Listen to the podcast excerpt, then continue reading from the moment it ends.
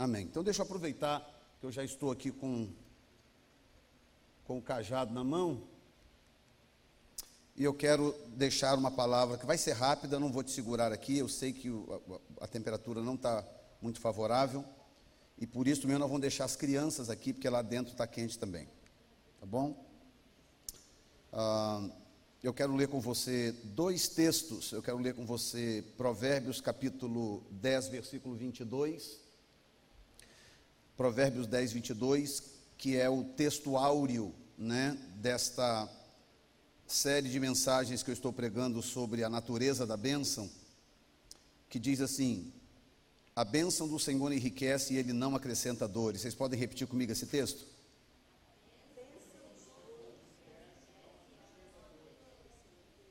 Irmãos, quem aqui sabe ler português? Então repitam comigo esse texto aqui, por gentileza. A bênção Ok, glória a Deus. A bênção do Senhor é que enriquece e ele não acrescenta dores. Sendo assim, nós ministramos na semana passada que a bênção do Senhor não é riqueza. As coisas materiais não são a bênção. O que esse texto está dizendo é que a bênção do Senhor enriquece. A bênção enriquece. A bênção prospera mas ela é mais do que a prosperidade, do que o enriquecimento, do que quer que seja. A bênção é mais do que isso, tá? Então, nós, nós tentamos há duas semanas atrás entender o que é bênção, né? E aí também apresentamos o Salmo 1, que diz assim: Bem-aventurado o varão que não anda segundo o conselho dos ímpios, nem se detém no caminho dos pecadores, nem se assenta na roda dos escarnecedores. Esta palavra bem-aventurado significa abençoado, bendito, abençoado. Feliz é o varão que não anda segundo o conselho dos ímpios, nem se detém no caminho dos pecadores, nem se assenta na roda dos escarnecedores. Antes tem o seu prazer na lei do Senhor e na sua lei medita de dia e de noite. Pois será como a árvore plantada junto a ribeiros de águas, a qual dá o seu fruto na estação própria, cujas folhas não caem, e tudo quanto fizer prosperará. Agora olha bem, verso 4: Não são assim os ímpios mas são como a moinha que o vento espalha. Semana que vem nós vamos entender quem são os ímpios. Nós vamos falar um pouquinho sobre eles. Pelo que os ímpios não subsistirão no juízo, mas os pecadores, nem os pecadores na congregação do justo. Quando a gente fala em ímpio, parece muito óbvio quem são os ímpios, mas vocês vão se surpreender talvez na semana que vem, tá? Pelo que os ímpios não subsistirão no juízo nem os pecadores na congregação dos justos, porque o Senhor conhece o caminho dos justos, mas o caminho dos ímpios perecerá.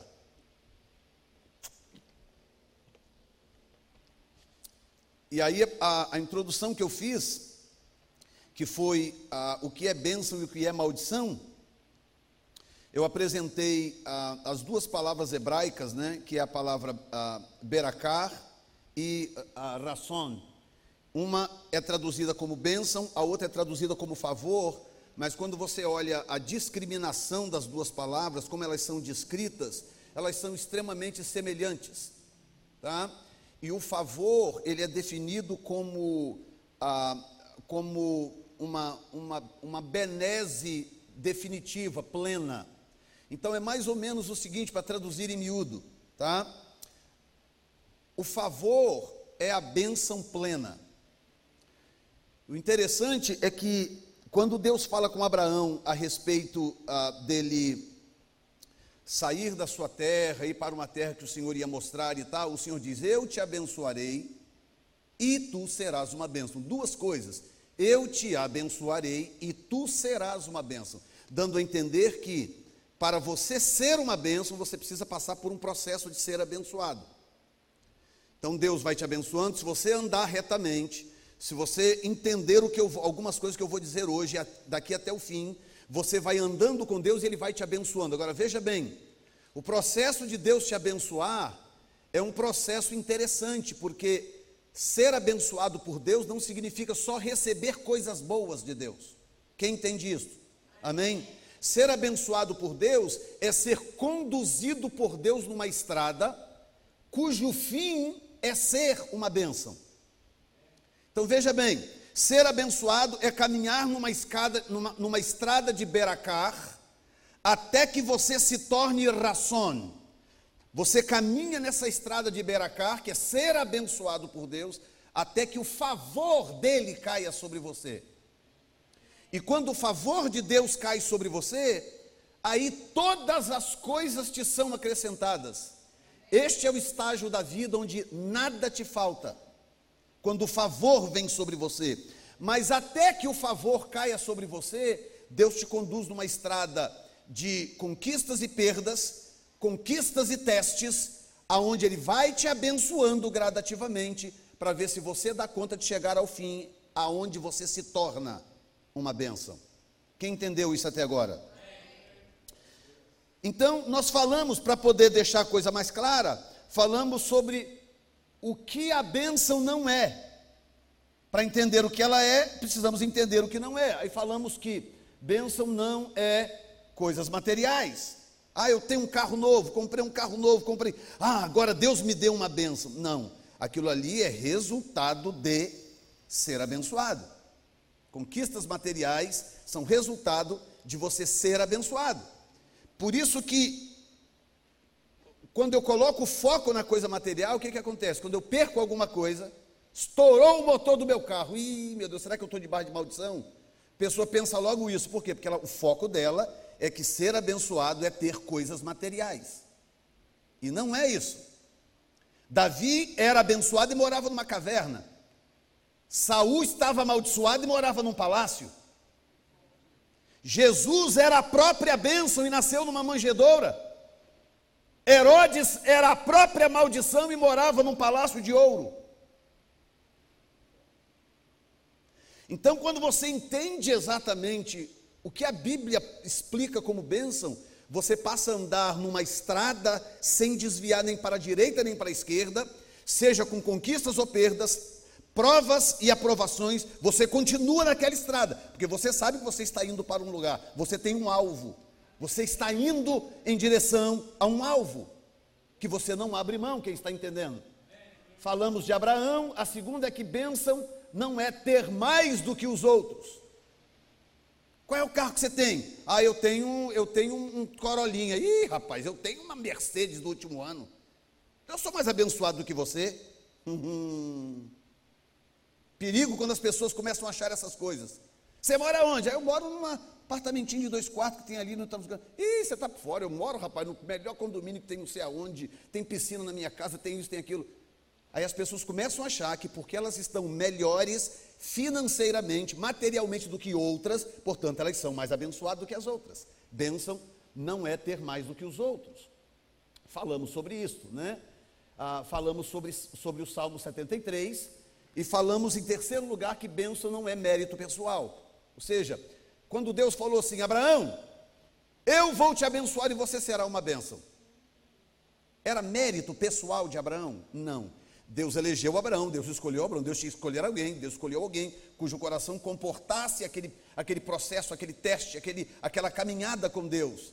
E Deus então fez uma promessa: Eu vou te abençoar. Por que, que Deus fez esta promessa? Diga comigo, porque Deus Diga, porque Deus tinha um plano. Então escute bem o que eu estou te falando. A questão da bênção de Deus tem a ver com o plano que Deus tem. Se você entender essa questão do plano, acabou, ninguém te detém mais, ninguém te segura mais, ninguém te impedirá de avançar mais.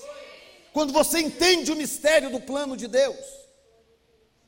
E é, é nesta, nesta direção que estamos caminhando para compreender o plano de Deus. Aí falamos então o seguinte: então, o que é bênção? O que é então? Número um, bênção é um favor imerecido. Ração é um favor imerecido. Deus derrama um favor sobre a sua vida que você não merece. Diga comigo, eu não mereço o favor de Deus. Pronto, é importante entender isso para você não se, não se ensoberbecer. Por que, que algumas pessoas, por que, que Deus interrompe o processo de abençoar? Aqui é que vai, atenção, desceu fresco agora isso aqui, olha aqui. Deus coloca você na estrada de te abençoar. Você ainda não é uma bênção. Ele te colocou na estrada de te abençoar, tá? Então você está caminhando com Deus. Ele te abençoa aqui, te abençoa ali, te dá um emprego melhor aqui, estraga o carro ali, te dá um carro melhor acolá, vem uma coisa aqui, dá uma adoecida que você melhora a unção e, e ele começa a te abençoar naquela caminhada. Ele te testa aqui, te prova ali, você passa no teste aqui, ele te aumenta a sua unção acolá, ele te prospera um pouco mais ali, ele está te abençoando, porque está num processo.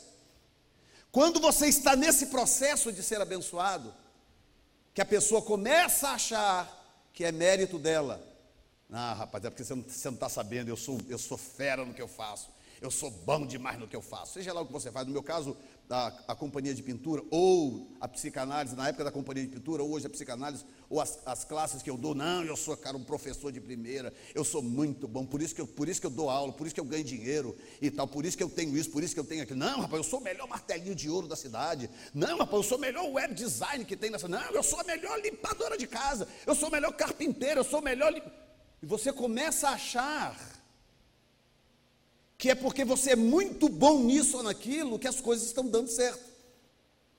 Quando Deus percebe que você corre o risco de se desviar para a direita ou para a esquerda, o que, que Jesus disse? Jesus disse o seguinte: olha, se eu ver que alguma coisa em você vai te impedir de entrar no céu, eu vou arrancar aquilo fora. Se o teu olho te impede, eu arranco ele fora.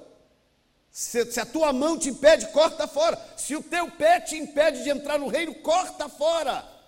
Olha o que, Jesus está dizendo. Jesus está dizendo o seguinte: Eu amo tanto a tua alma, que se eu tiver que cortar os teus pés e as tuas mãos para você entrar no céu, eu cortarei.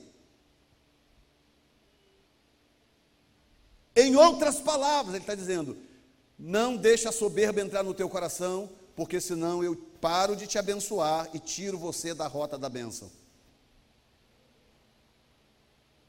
E o caminho para que você continue nessa rota, chegue até o final e seja de fato abençoado, você sempre dar glória a quem merece glória. Nunca se esqueça de se prostrar. Não sei onde é que está minha toalhinha, Zandra. Está aqui. Nunca se esqueça de prostrar-se diante dele. Na sua casa, no seu quarto, no banheiro, qualquer lugar. Não precisa ser oração de uma, duas horas, não. Pelo menos faça isso, se prostra diante dele e fala: Meu Deus, eu não mereço tudo isto que o Senhor está fazendo por mim. Eu quero que o Senhor saiba que eu sei que é o Senhor. Eu sei que é o Senhor. E ele no tronão de glória sentado lá fazendo assim: É verdade, sou eu mesmo. Continue assim que eu não pararei. E ele vai te abençoando. Quem está entendendo? Número dois, bênção é uma proteção divina contra os planos de Satanás. Isso aqui é que é lindo. Isso é que é lindo. Uma proteção de Deus. Olha bem, Jó, que é o caso mais extremo da Bíblia. Viste lá o meu servo Jó? Fiel, abençoado, temente a Deus, blá, blá, blá. Aí Satanás veio provocar Deus. Deus permitiu porque Deus tinha um plano. Não é que Deus vai permitir com você, Deus tinha um plano com Jó. Em toda a história foi a única vez que isso aconteceu, o que significa que não nasce um Jó todo dia. Só nasceu um na história. Uma pessoa capaz de passar por tudo aquilo e não pecar, não se desviar, não abandonar a Deus. Um homem em toda a história. E Deus usou este homem, porque Deus sabia do coração deste homem, para causar no diabo a maior vergonha do século. Mas o que, que aconteceu? Deus falou: não, tudo, ah, não, ele faz isso porque o senhor dá tudo a ele. Ok, então vai lá, pode tirar tudo que ele tem. Eu autorizo, pode tirar. Mas não toque na vida dele. Agora você acha que o diabo não estava espumando, doido para poder matar Jó?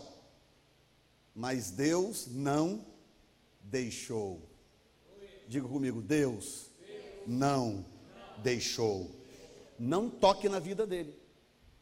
Aí Satanás veio, não, mas você viu lá que ele não pecou? É, mas claro, o homem está cheio de saúde.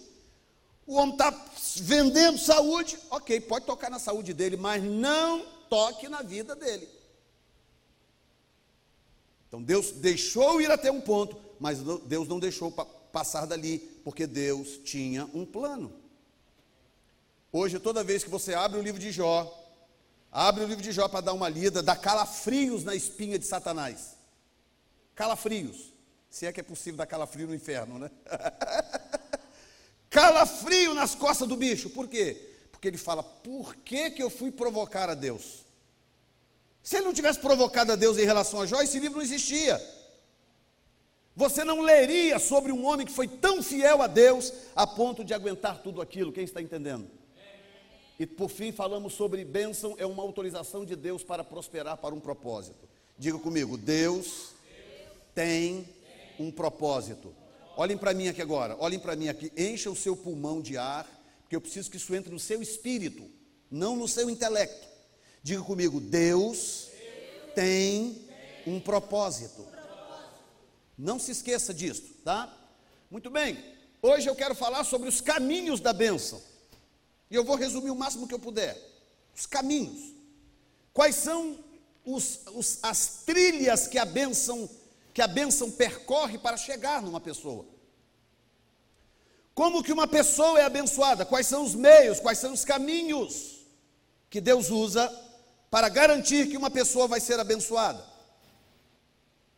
Se você olhar em toda a Bíblia, do Velho Testamento, no Velho, no Velho e no Novo Testamentos, você vai perceber que Deus, de tantos cenários que você encontrará na Bíblia, se você torcer todos eles, você vai conseguir juntá-los em três categorias. Todas as pessoas na Bíblia Sagrada, de Gênesis ao Apocalipse, que foram abençoadas por Deus a ponto de se tornarem uma bênção, a ponto de receberem o ração, que é o favor de Deus, elas cabem em três categorias. Quantas? Três. três. E eu vou te dar essas categorias agora, que são os caminhos da bênção. O primeiro caminho é formas de quatro, ali está quatro, mas são três, porque a quarta é outra coisa. Então, três formas, porque a quarta é a razão, tá? Três formas da bênção te alcançar. Quem quer saber? Amém. Quem quer saber quais são as três formas que a bênção vai chegar na tua casa? Amém? Amém? A primeira é por transferência. Escute bem. Primeiro método que Deus encontrou, que Deus revelou no Velho Testamento, para que a bênção chegasse numa pessoa, foi pelo método da transferência. Deus pegava alguém que já tinha sido abençoado antes e usava aquela pessoa para transferir a bênção para outra. Tá? Eu posso te dar um exemplo, por exemplo, que é o caso de Números 11 e 16, é o caso mais, talvez mais notório da Bíblia.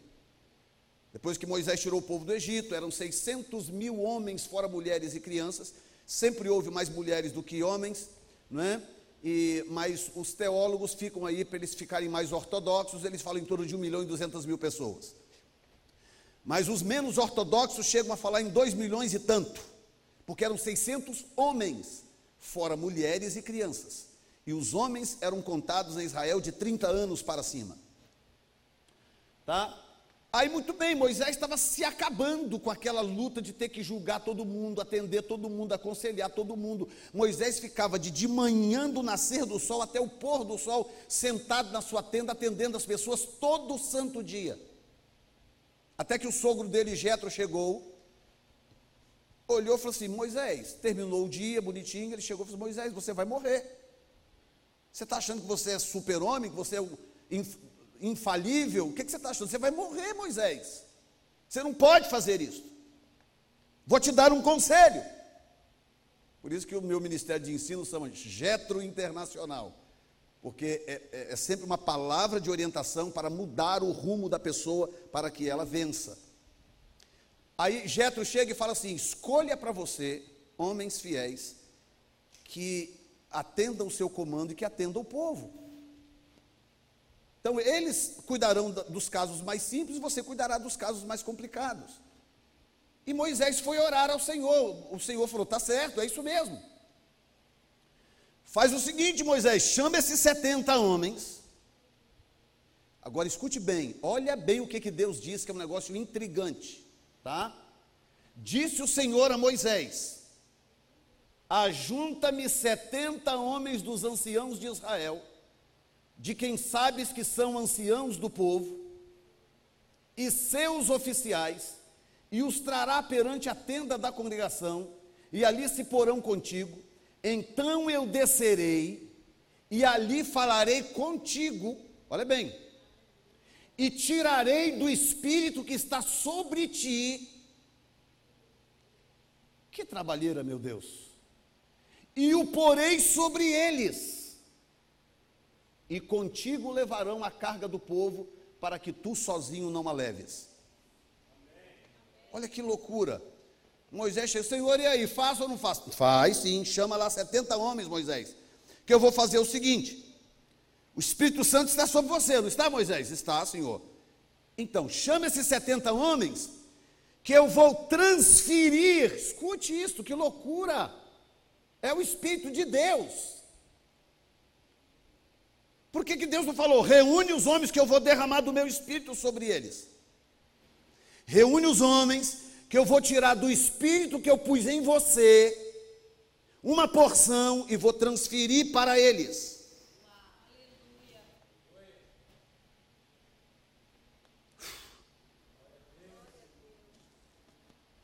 Paulo diz que Deus não dá o seu espírito por medida. Em outras palavras, a razão do porquê Deus usa o processo da transferência, Deus me fez passar por uma estrada que talvez você ainda não passou. Já passei por tudo que você imaginar na vida. 34 anos, 34 anos de ministério eu faço o ano que vem, em, em março do ano que vem. Em 34 anos de ministério, eu já passei por tudo que você puder imaginar. Coisas fantásticas, maravilhosas, boas, mais ou menos ruins, péssimas. Deus já me provou, já me testou de todas as formas que você puder imaginar. Pega um homem como pastor de Cid de Jesus, que ainda, ainda mais velho do que eu, mais tempo ainda de ministério. Senta com ele, pastor, conta para mim mais ou menos o que, que o senhor já passou na vida. Pega qualquer homem de Deus que já esteja na estrada há muitos anos, pergunta, senta aqui, conta para mim, o que, que você passou para chegar até aqui? Ele vai te contar a experiência de como Deus o testou, provou ao longo do caminho até que ele chegasse ali. Então escute bem, por que que Deus, ao invés de pegar a, a, e abençoar a pessoa separadamente, ela transfere de quem está à frente para os outros? Por uma razão muito simples. Quando o Espírito de Deus veio sobre Moisés e ele se, e, e ele se apossou de Moisés, não é como hoje, que tem o batismo com o Espírito Santo, o Espírito Santo morando dentro, não é como hoje. Naquela época o Espírito Santo não morava dentro de ninguém. Ele vinha sobre e cobria a pessoa, como no caso de Sansão, como no caso de Moisés e tantos outros. Então não é como hoje mas o Espírito vinha e cobria a pessoa. Imagina como um lençol, pegar um lençol agora enorme e, e lançar sobre a zandra e cobrir toda a zandra. E esse lençol aderir ao, ao, ao formato do corpo dela e assumir aquela forma. Era assim que o Espírito operava naquela época. Por isso que quando ele descia sobre Sansão, os músculos de Sansão se tornavam uma coisa extraordinária, fora do normal porque havia uma camada divina sobre ele que cobria o seu corpo inteiro, era uma cobertura. Ele arrancava um portão, portão de gate, ele arrancou com as mãos, um portão imenso de madeira e ferro, ele arrancou da, das travas de pedra com as mãos. Qual o homem que consegue fazer um negócio desse? Por maior que seja o maior alterofilista do mundo, ninguém consegue. Era uma coisa sobrenatural, o Espírito vinha sobre.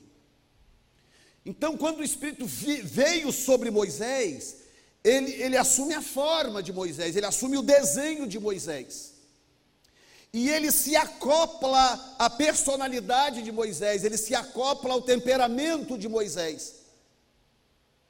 Claro que ele vai, ele vai trabalhar os defeitos da pessoa. Deus puniu Moisés severamente por alguns descontroles, Deus puniu. Mas o Espírito de Deus nele se adequa ou, ou se. Eu vou usar a palavra acopla mesmo, se acopla, adere ao perfil daquela pessoa. Então você pega um indivíduo igual, igual Eliseu, temperamental, o Espírito veio sobre ele, cobriu Eliseu, cara temperamental. O que, que acontece? O perfil da unção do Espírito na vida dele tinha aquela característica. Um dia ele estava passeando assim pelo. Ele era calvo, passeando assim pelo. Aí uns meninos lá Não sei qual é a jogada, a Bíblia não dá muitos detalhes. Os meninos começaram a brincar: Ei, calvo, calvo! Naquela época, o profeta era o representante de Deus, era um profeta de cada vez na terra. Naquela região, um profeta de cada vez. Deus veio sobre ele e ele era o profeta do momento. E os meninos, calvo, calvo, ei, calvo, calvo. E ele olhou e ele era muito temperamental, e ele levantou a voz e chamou umas ursas que estavam lá na mata. Mandou as ursas ir atrás do, dos meninos. As ursas foram atrás dos meninos, mataram e comeram os meninos. Como que ele poderia influenciar aquelas ursas? Ele, Eliseu. Tinha que ser algo de Deus, algo do Espírito. Havia algum tipo de malignidade naqueles meninos que Deus queria punir. O texto não conta toda a história, mas o que eu quero que você entenda é: três grupos, três caminhos que a bênção, que a bênção percorre para chegar até você. O primeiro caminho é transferência. Quando a gente chama você à frente, quando a gente impõe as mãos sobre você, isso não é só uma jogada, só um esquema, não, vou botar a mão sobre você, não. É uma transferência. Olha lá. Imposição de mãos. A Bíblia chega a ponto de dizer: não imponha em ninguém as mãos precipitadamente. Escute bem. Isto funciona também o inverso. Não deixe ninguém impor as mãos em você com quem você não tem aliança. Porque quando você coloca a sua cabeça debaixo das mãos de alguém que você não conhece, você não sabe a procedência, aquela pessoa não está debaixo de uma legalidade de alguém que te lidera, não dê a tua cabeça. Porque quando alguém vem e põe a mão sobre a tua cabeça, há um, há um processo de transferência. Alguma coisa vai ser transferida naquele momento. Seja um pouco mais de fé, fortaleza, graça, unção. O próprio Espírito vai entrar para poder fazer algo, vai se fortalecer em você para fazer algo que precisa ser feito que ainda não conseguiu, seja lá o que for. Então escute bem o que eu estou te falando. Tem que ser por transferência, digam graças a Deus. Então, outra coisa, bom, deixa eu avançar por causa do meu tempo, depois eu explico isso que eu ia falar aqui agora, eu explico depois, tá? Muito bem, o segundo processo, a segunda forma, o segundo caminho da bênção é o poder da palavra. A Bíblia diz que Deus criou tudo pelo poder da palavra. Deus abriu a boca e disse: haja luz luz, todo lugar. Haja isso, haja aquilo, poder da palavra. Aí Deus inspira um escritor do Novo Testamento chamado Tiago, que era irmão do Senhor, por parte de mãe, irmão do Senhor, e Tiago escreve um livro para alertar a igreja sobre o poder da palavra. Por quê? Porque nós temos a tendência de achar que, ah, Deus criou tudo porque com o poder da palavra, porque Ele é Deus. Deu certo porque Ele é Deus. Não.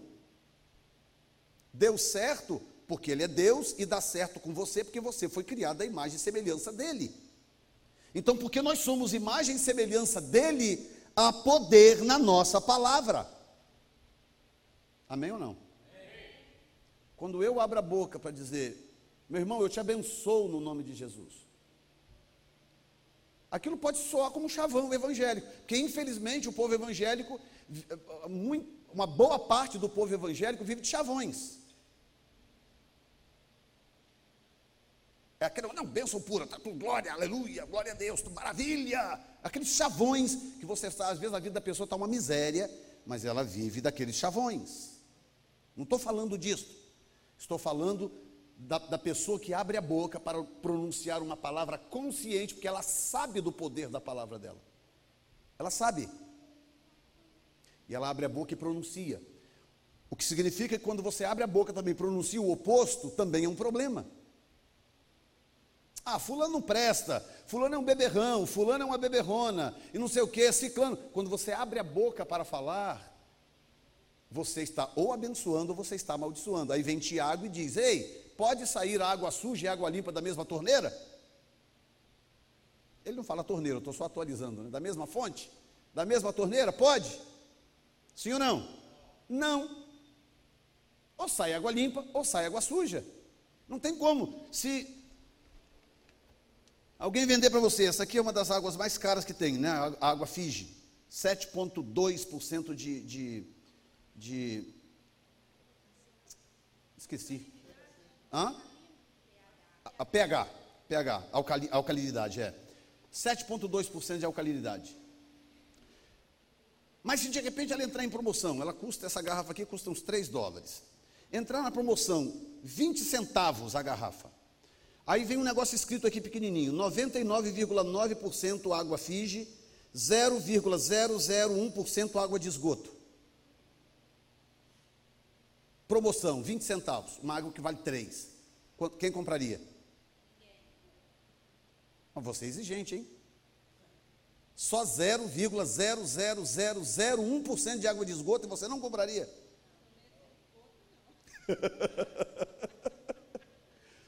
claro que não. Você vai na prateleira do lado, pega outra de 3 dólares que diz 100% natural. Por quê? Porque você não quer que uma fonte jorre 0,00% de água de esgoto. Você quer uma fonte que jorre 100% de água mineral. Você paga caro por isso, só para ter certeza que é tudo água mineral. Pois, pois então, Tiago diz a mesma coisa. Como é que nós podemos lidar com uma pessoa que de manhã abre a boca e fala um monte de bênção, água mineral? Não, é, glória a Deus, Deus vai dar vitória, é, amém, tal, não sei o quê. De tarde já está meio injuriado, ah, que coisa, não sei o que lá, que não, também não vou chegar lá, que blá blá blá. Aí abre a boca e fala um monte de bobagem à tarde. Aí chega de noite, senta na cama, Senhor, eu te adoro, o Senhor é maravilhoso, obrigado pelo dia, Senhor. Aí acorda de manhã, água mineral, 100% mineral. Final do dia já está injuriado de novo, começa. Está entendendo? Não, tem que ter cuidado, porque, porque da mesma boca não pode sair bênção e maldição. Tá? Poder da palavra. Veja bem, isso aqui é um dos casos mais emblemáticos da Bíblia. Quando Abraão quis casar Isaac, não tinha gente onde ele estava, Então o que, que ele fez? Mandou buscar lá em Ur, na região, lá em Arã, na região de onde ele era, ele queria alguém que fosse conhecida, né? que fosse da parentela dele, para Isaac não casar com qualquer uma, porque havia uma promessa de Deus sobre Isaac. Aí ele pega o seu servo Eliezer e manda Arã buscar uma esposa para Isaac. O servo dele vai e chega lá, ele faz uma prova com Deus, então não vou entrar em detalhes porque não tem tempo. Aparece Rebeca. Ele percebe que Rebeca é a moça. Então ele vai na casa de Rebeca, conversa com os pais da, menina e os irmãos e tal. E a história é longa, até que finalmente a, a Rebeca aceita, o pai aceita e o irmão Labão também aceita. Falando, não, tudo bem, vai, vai e se casa com, com Isaac e etc e tal. Agora olha bem, sabe quem era Labão? Quem lembra de Labão? Alguém que lembra de Labão? Labão é aquele mesmo cabra que depois tenta passar a perna em Jacó filho de Rebeca. É o mesmo Labão. Então escute bem agora. Quando Rebeca, solteira ainda, moça virgem, está para ir com Eliezer para a casa de Abraão para conhecer Isaac, escute bem. Vem Labão, acompanhado de um outro irmão, e diz assim: E abençoaram Rebeca e disseram-lhe: disseram-lhe Ó oh, nossa irmã, Seja tu em milhares de milhares, e que a tua semente possua a porta dos seus aborrecedores. Irmãos, olha que coisa impressionante. 1, 2, 3, 4, 5, 6, 7, 8, 9, 10, 11, 12, 13, 14, 15, 16, 17, 18, 19, 20, incluindo os artigos. Incluindo os artigos e preposições. 20 palavras Labão abriu a boca e pronunciou 20 palavras para Rebeca. Será que ele tinha plena convicção do que ele estava falando? Será que ele tinha noção da dimensão do que ele estava falando? Eu não sei. Eu só sei de uma coisa: tudo o que ele disse se cumpriu. Tudo o que ele disse se cumpriu. De dentro de Rebeca saiu a, de dentro de Rebeca saiu Jacó e Isaú. Jacó tornou-se pai de Israel, doze tribos, milhares e milhares, de Isaú, mais um tanto lá, mais milhares e milhares. Exatamente o que Labão disse. Então veja bem, Deus usou as palavras de Labão, que Labão nem era um cara muito grande coisa, não. Lá na frente, depois ele aparece, olho grande. No começo, quando Eliezer chega, mostra muitas joias, muita coisa, ele cresce o olho. Tempos depois, ele está com o olho grande nas coisas de Jacó, na bênção de Jacó. Mas por alguma razão, ele abre a boca e pronuncia uma palavra. Diga comigo, é melhor abençoar. É melhor abençoar do que amaldiçoar. Você vê o meu filho hoje, 28 anos de idade, pregando, pastor, abençoado e tal. Oh, que, é, que coisa tremenda é. Mas você não sabe o que, é que nós fazíamos quando ele era bebê no berço. Você não sabe. Todo santo dia, eu e a minha esposa íamos no quartinho, nós treinamos as crianças a dormir no quarto, no berço, sempre. Chegava em casa, os primeiros dias ali no bercinho perto da cama, os primeiros dias, depois ia para o quarto. Treinamos eles assim. Todos os dias nós íamos no quarto do Diego, impunhamos as mãos sobre ele, baby, e orávamos: Nós te abençoamos, nós te autorizamos a prosperar, a mão de Deus será sobre você, você será um grande homem de Deus todos os dias. Todos os dias. Orávamos pela esposa dele. Você vai encontrar uma mulher de Deus, essa mulher vai te amar, você vai amá-la, será uma mulher, será uma, uma no teu ministério. Nós orávamos constantemente sobre ele. Hoje, a vida do Diego é o que nós orávamos. Exatamente o que nós orávamos. Agora tem gente que não tem consciência do poder da palavra, fica dizendo bobagem. Ah, esse menino não vai dar nada, não. Ah, não sei, não. Se continuar desse jeito, não vai ser nada na vida. Levanta, preguiçoso, vai, preguiçoso, não sei o que lá. Abre a boca para falar o que não deve. Ei, já que tem que abrir a boca, pronuncia a bênção. Porque a, a bênção transita pelas palavras. Tem alguém me entendendo aqui hoje? Ou o calor está te impedindo de ouvir esta palavra? Há poder nas tuas palavras. Põe isso no teu coração. Há poder. Abra a boca e pronuncie o que, que você quer. O que, que você quer do seu filho, da sua filha? O que, que você quer dos seus netos? Abre a boca e diga. Diga. Diga. Experimenta aí para a irmã DG que está grávida, todo dia põe a mão na barriga, fala, Lucas, você vai ser um homem tremendo, você vai ser próspero, você não vai passar pelas dificuldades que eu passei, você vai ganhar dinheiro fácil, você vai ser uma bênção na obra de Deus. Diga! Diga, porque você não sabe, mas você está transferindo bênção. Porque uma das, das, formas de se transferir bênção é pelo poder da palavra. Amém, irmãos? Abra a boca e diga. Em terceiro lugar, pelo poder do serviço. Hum, fala assim, pula essa, pastor. Poder do serviço. O que, que eu te falei no começo? Que se você procurar em toda a Bíblia, Deus abençoando alguém, você vai pegar e conseguir encaixar em três categorias: bênção por transferência, bênção pelo poder da palavra e bênção pelo poder do serviço. Tá? Eliseu estava andando com Elias, Elias era muito abençoado, um homem de Deus e tal. Elias já tinha se tornado a bênção, e Eliseu estava de olho naquela bênção.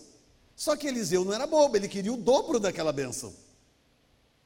Ele chegou para Eliseu e falou assim: Elias falou: Olha, você me serve e tal, então o que, que você quer que eu te faça? E Elias, talvez pensando que Eliseu ia pedir um negocinho bobo, ah, me dá a sua carroça, me dá a sua capa, me dá não sei o que. Não, eu quero o dobro da sua bênção quero o dobro da sua unção. Elias falou: Hum, o que você está pedindo é duro, dura coisa me pediste. Mas, diga mas. Disse, mas, se me vires quando for tomado de ti, será feito. O que, que, Eliseu, o que, que Elias estava dizendo? Elias está dizendo o seguinte: olha, se você quer isto, a minha bênção dobrada, você tem que me servir até o último instante. Em outras palavras, Eliseu, Elias estava dizendo o seguinte: esse tipo de bênção que você quer, só servindo. Só pelo poder do serviço. Você nunca percebeu que todo pastor, em qualquer igreja, ele tem, digamos, vou colocar entre aspas, porque não é literalmente isso, ele tem os seus preferidos. Por quê? Aos olhos dos outros. Ah, pastor gosta mais do irmão Juca, do, o pastor tudo é, é irmã Tereza, tudo é irmão Juquinha, tudo é irmão. As pessoas de fora olham para um ministro e sempre acham que ele tem preferências na igreja. Mas hoje eu vou te explicar o segredo disso. Não é uma questão de preferência é que todo pastor se apega mais a quem serve. Amar, nós amamos todos, assim como Jesus ama todos. Jesus tinha 12 discípulos. Quem que ele amava mais do que o outro, Léo? Ele amava todos, 12, mas ele era apegado a três. Ele era mais apegado a três. Por que se ele amava todos igualmente? porque aqueles três eram os que ficavam até o final, eram os que iam embora mais tarde, eram os que desmontavam as mesas, eram os que serviam. Os outros faziam parte do ministério, mas três eram os que carregavam a carga. Então Jesus, apesar de ser Deus, mas homem, Deus encarnado homem, o que, que ele percebeu? Ele falou: Eu vou ficar mais perto desses três, porque na hora do aperto são esses três que me socorrem. Falei para você pedir para pular esse capítulo, né? Na hora do aperto são esses aqui, esse, esse e aquele, que me socorrem. Todos celebram, mas são quatro, cinco ou seis que socorrem, que servem. Então existe um tipo de bênção que só vem pelo serviço. Aí Jesus vira e fala assim: em Jesus ele fala assim: Não é assim entre vós, pelo contrário, quem quiser tornar-se grande entre vós, seja esse o que vos sirva.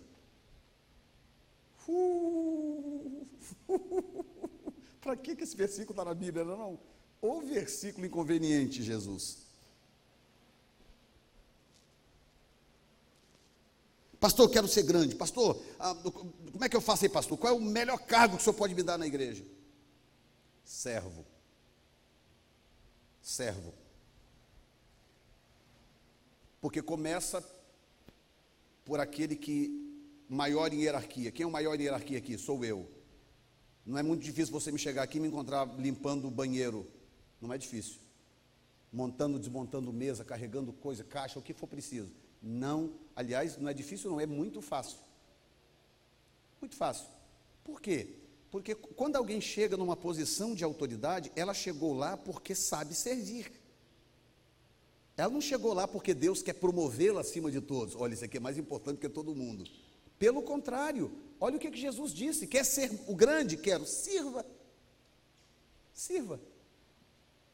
Aí Jesus, para dar o exemplo para os discípulos, o que, que ele fez? pegou uma bacia d'água, encheu d'água, mandou os discípulos sentarem e lavou os pés. Lavar os pés de vocês hoje é moleza. Tirar a meinha de vocês aí, a sandalinha da, da, Luciana, a sandalinha da Zanda, a sandália da, da, da Raquel, da, da, da, Priscila, do Luciano, os sapatinhos, os pés limpinhos, lavaram agora há pouco em casa com a meiazinha, tudo bonitinha. É, é bom demais. Eu, eu lavo e até beijo o pé de vocês aí sem nenhum problema. Naquela época, primeiro, pé era considerado impuro. Pé era considerado impuro. O pé e a mão esquerda, impuros. E naquela época não tinha sapato, tênis, era uma sandália grosseira, né, feia, andava naquele poeirão, naquela sujeira o dia inteiro. Os pés eram caracachetos, eram grossos. E botar a mão no pé de alguém era símbolo de impureza. Aí Jesus fala: senta todo mundo aqui. depois de ter feito milagres gloriosos, depois de ter andado sobre as águas, depois de ter feito e acontecido, senta todo mundo aqui, vai jogar a toalhinha no, no coisa, pega uma bacia d'água e começa a lavar o pé de cada um. Aí Pedro, Pedro ficou naquela, quando foi chegando a vez dele, não, senhor, o meu pé o senhor não vai lavar de jeito nenhum. Jesus falou: se eu não lavar o teu pé, você não tem parte comigo. Porque o que, que Jesus estava tentando ensinar para Pedro?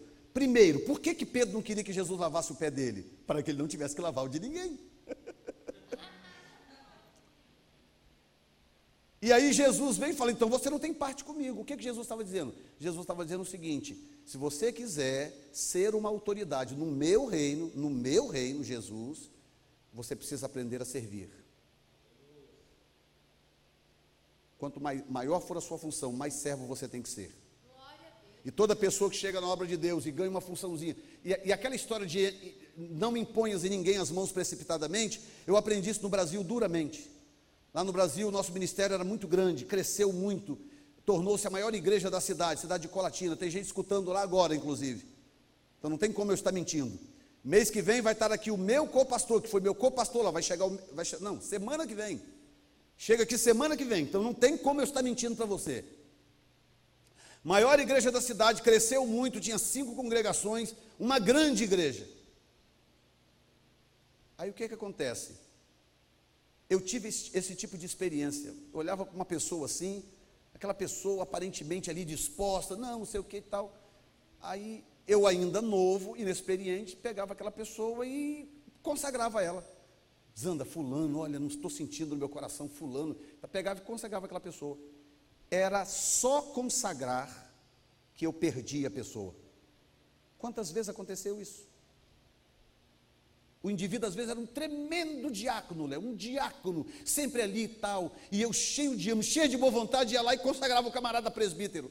Acabou, perdi o cara. O cara não mexia mais numa cadeira, o cara não pegava mais numa vassoura, o cara não mexia mais em nada. Um dia eu peguei um indivíduo assim, que era um serviçal, uma pessoa com um coração tremendo e tal. Eu fui e ordenei ele a presbítero.